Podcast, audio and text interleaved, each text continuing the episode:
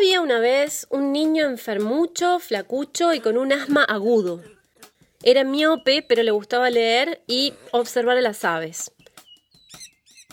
Pasó casi toda su infancia en la casa, una casona aristocrática en Nueva York de finales del siglo XIX. Tenía mamá y hermanos, y papá también, solo que antes les niñes no tenían un contacto muy cercano con el padre, y este chiquitín admiraba e idealizaba al suyo. El papá lo acunaba durante los ataques de asma y le decía todo el tiempo que tenía que ser fuerte, literalmente fuerte. A los 12 años le puso un gimnasio en la casa y le dijo, Tú tienes la mente pero no tienes el cuerpo, y sin la ayuda del cuerpo la mente no puede ir tan lejos como debería, así que tienes que construir el cuerpo. Este jovenzuelo se llamaba Teodoro Roosevelt, el Teddy, vigésimo sexto presidente de los Estados Unidos, el arquetipo del halcón republicano, una estrella, el presidente cowboy de la nación.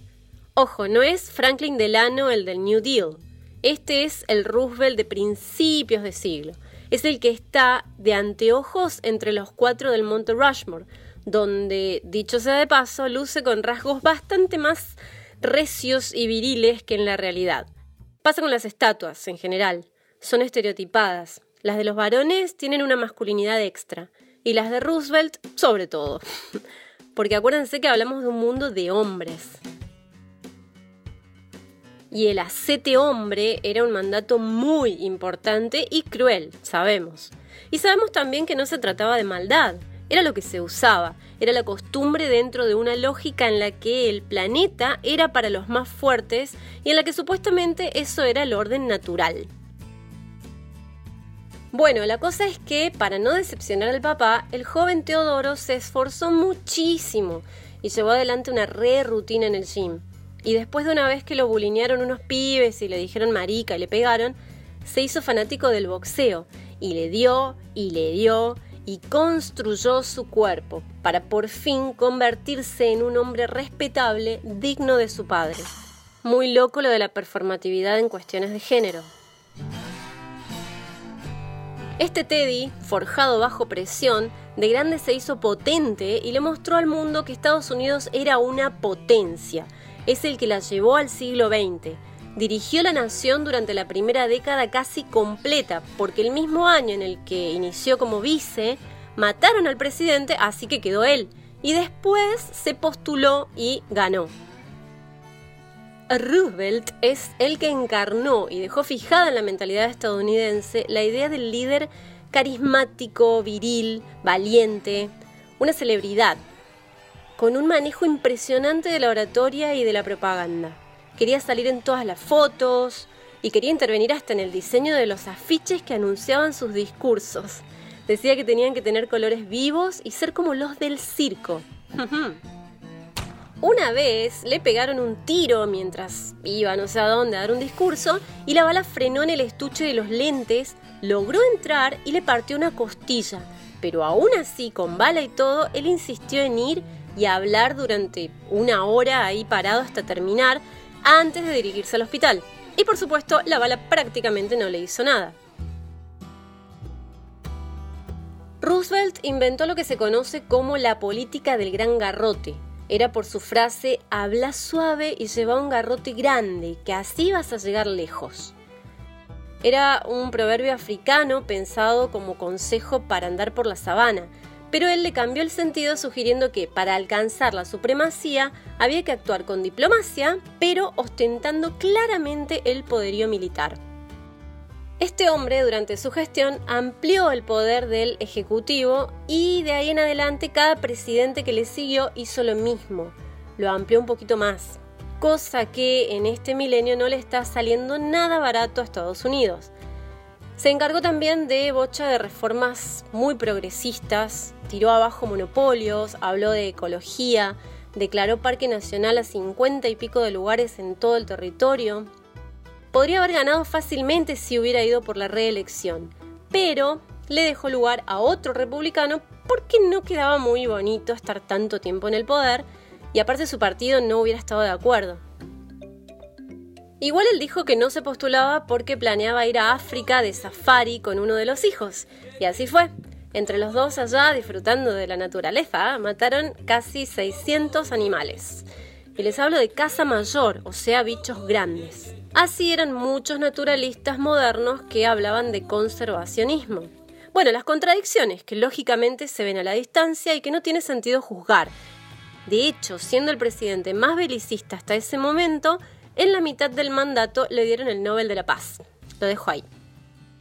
Y hablando de paz, entre sus frases famosas está, ningún triunfo de la paz es tan placentero como el triunfo de la guerra y antes de ser presidente renuncia al cargo de subsecretario de la Armada en el que se desempeñaba para armar un grupo voluntario de pistoleros e ir a una guerra. ¿Se acuerdan cuando Estados Unidos intervino en la independencia de Cuba del Imperio Español? Con lo del hundimiento del barco y la prensa amarilla y todo eso. Bueno, ahí, en esa que se armó, la guerra hispano-estadounidense, se fue a pelear el Teddy, a su grupo lo bautizó The Rough Riders, los jinetes duros. Hay una miniserie de TV de 1997 sobre ellos. En la cultura popular en general, hay bocha de referencias a Roosevelt. Es Robin Williams en Una noche en el museo y sus continuaciones. Está en Benjamin Button, está en una con Sean Connery que se llama El viento y el león. DiCaprio lo está por interpretar en una biopic llamada Roosevelt, dirigida por Scorsese. En fin, está en muchos, muchos lugares. Roosevelt era seguidor de Alfred Mahan, un estratega naval muy respetado, el tipo que hizo que Estados Unidos dé el viraje de aislacionista a intervencionista. Y Mahan tenía desarrollada toda una teoría geopolítica un poco inspirada en el Imperio Británico. Por eso es que Estados Unidos necesitaba el canal interoceánico. La idea era que el Caribe se convirtiera en un mar interior y que el Pacífico estuviera lleno de bases suyas. El tema del Pacífico era muy importante, siempre lo fue, incluso hoy. Y ellos podrían ser los dueños para, entre otras cosas, mostrarle a Japón quién mandaba. Ya tenían las Filipinas y ya se habían anexado Hawái, así que era cuestión de unir las piezas del rompecabezas.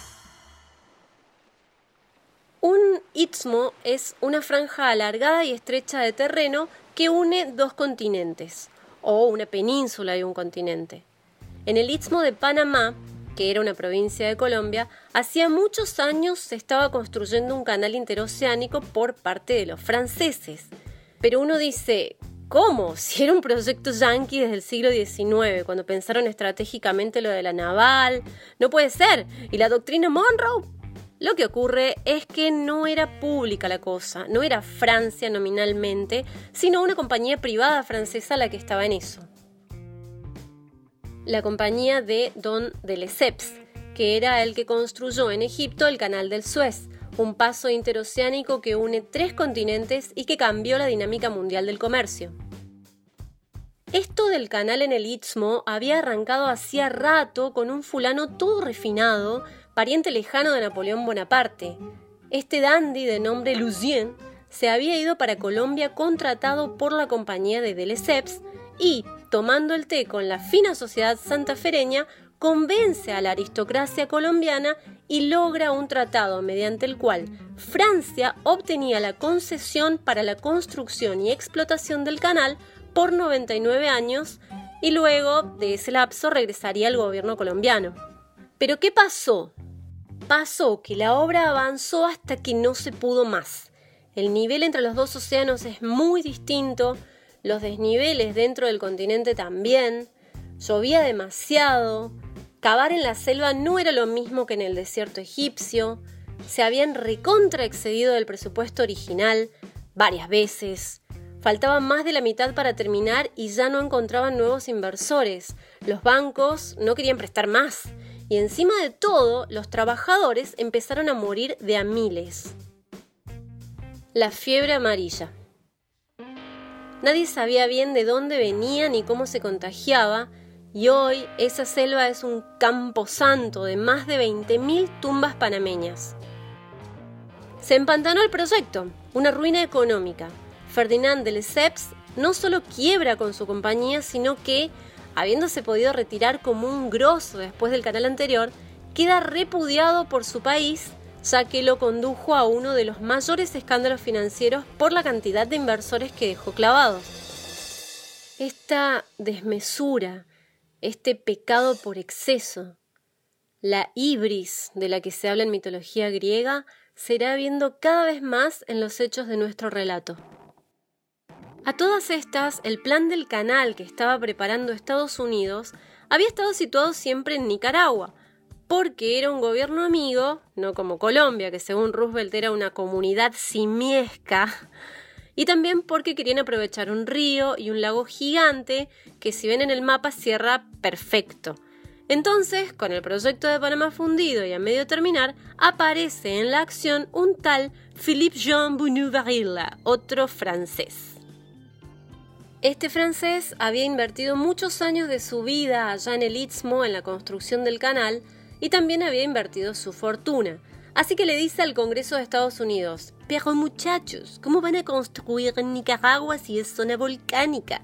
Y les muestra estampillas de correo nicaragüenses con la imagen del volcán Momotombo, todo esto en meses de lobby en Washington, obvio, tratando de hacerse amigo hasta del vendedor de pan y mintiendo un poco también, exagerando el tema de los volcanes. Y de repente tuvo la suerte de que el momotombo, que estaba tranqui, escupiera un chorro de lava ardiente justo antes del debate de los gringos en el Senado. Estados Unidos procede entonces a ofrecerle guita a Colombia por la compra del proyecto Trunco y una buena renta anual una vez funcionando. Colombia primero acepta pero después pide más dinero no le dan y el tratado se cae. Era poco avispado el mandatario colombiano, hay que decirlo. Los panameños hacía muchos años que venían rebelándose contra el gobierno central de Colombia con justas razones y este no les daba bola.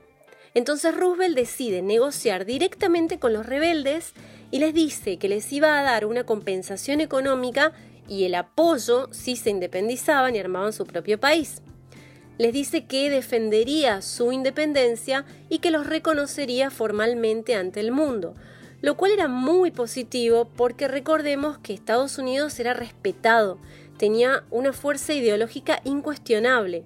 A cambio, pide el control total sobre el canal.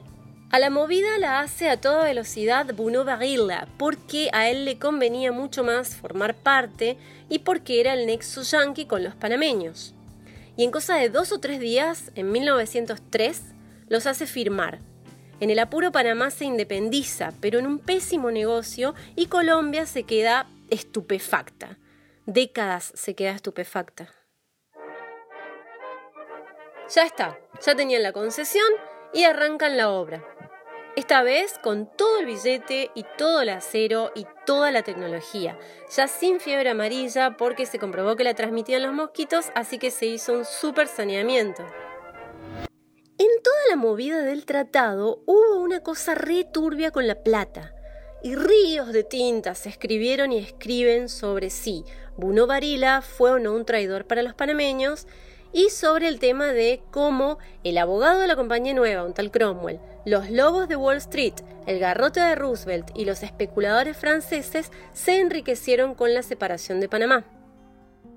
A través de maniobras financieras y empresas proveedoras fantasmas, imponiendo prácticamente un tratado a perpetuidad que violaba el derecho internacional y sacando de ello su parte de los 40 millones de dólares que pagó el gobierno norteamericano. Pulitzer, que como contamos era bravísimo, se metió de lleno en el tema y empezó a publicar una serie de artículos donde cuestionaba a Roosevelt pidiendo explicaciones por los 40 millones. Entonces Teddy lo demandó por difamación. El juicio fue largo, y en una, muy a su estilo, Roosevelt explica que lo que él hizo en Panamá es aprovechar la oportunidad mientras el Congreso debatía. Dice que no se podía esperar mucho, que había que tomar acción ya. Argumenta que hizo eso por su país, porque onda que si el Congreso quería seguir debatiendo, que lo hiciera sobre él y la decisión que tomó, y no sobre el posible tratado, porque si no se podía caer. Pero en vez de decir I took the chance o tomé la oportunidad, dijo I took Panamá. Este es el acto fallido gringo que se hizo famoso y que tiene hasta una obra de teatro con ese título. Pulitzer ganó el juicio y la libertad de prensa ganó también. El canal se construyó en 10 años y Roosevelt no fue la inauguración. Intentó en 1912 de nuevo la presidencia, pero perdió contra Woodrow Wilson, un demócrata. Así que, cincuentón ya, se fue a otro viaje de aventuras. La Ibris otra vez.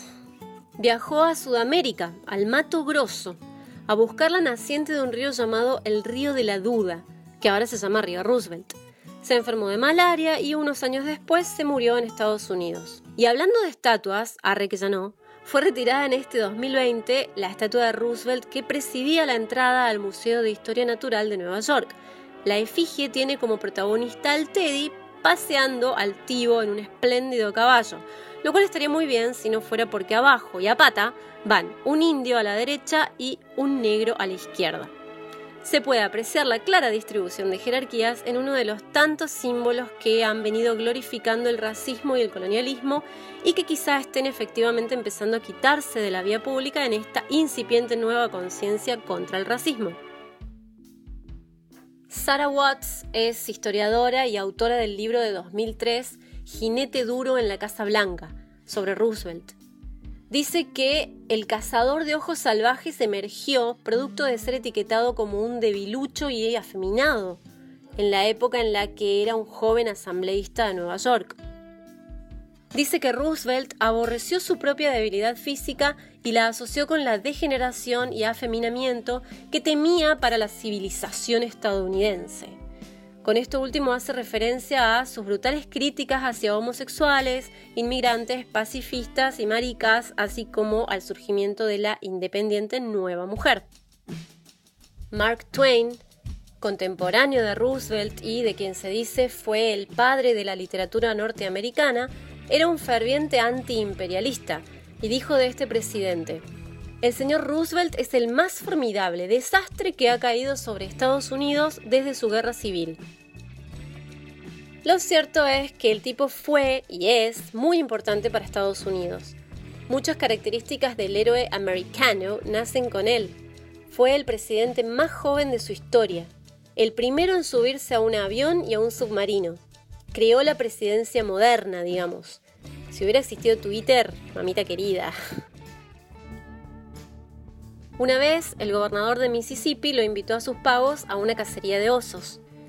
En un momento, el presi era el único que no había cazado uno, así que le traen un osazo viejo y cansado y lo atan a un árbol y le dicen, mátelo, presidente. Pero al tipo le pareció extremadamente antideportivo, así que dijo que no. Esta anécdota fue replicada por la prensa y la vio un fabricante de juguetes que le pidió permiso a Roosevelt para ponerle de nombre Teddy a su nuevo modelo de oso de peluche. El presidente le dijo que sí y ahí está, el Teddy Bear. Ketul.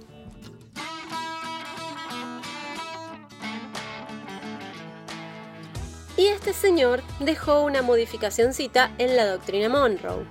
Se llama Corolario de Roosevelt. Iremos viendo lo que eso significó para nuestra América del Sur. Hasta la próxima.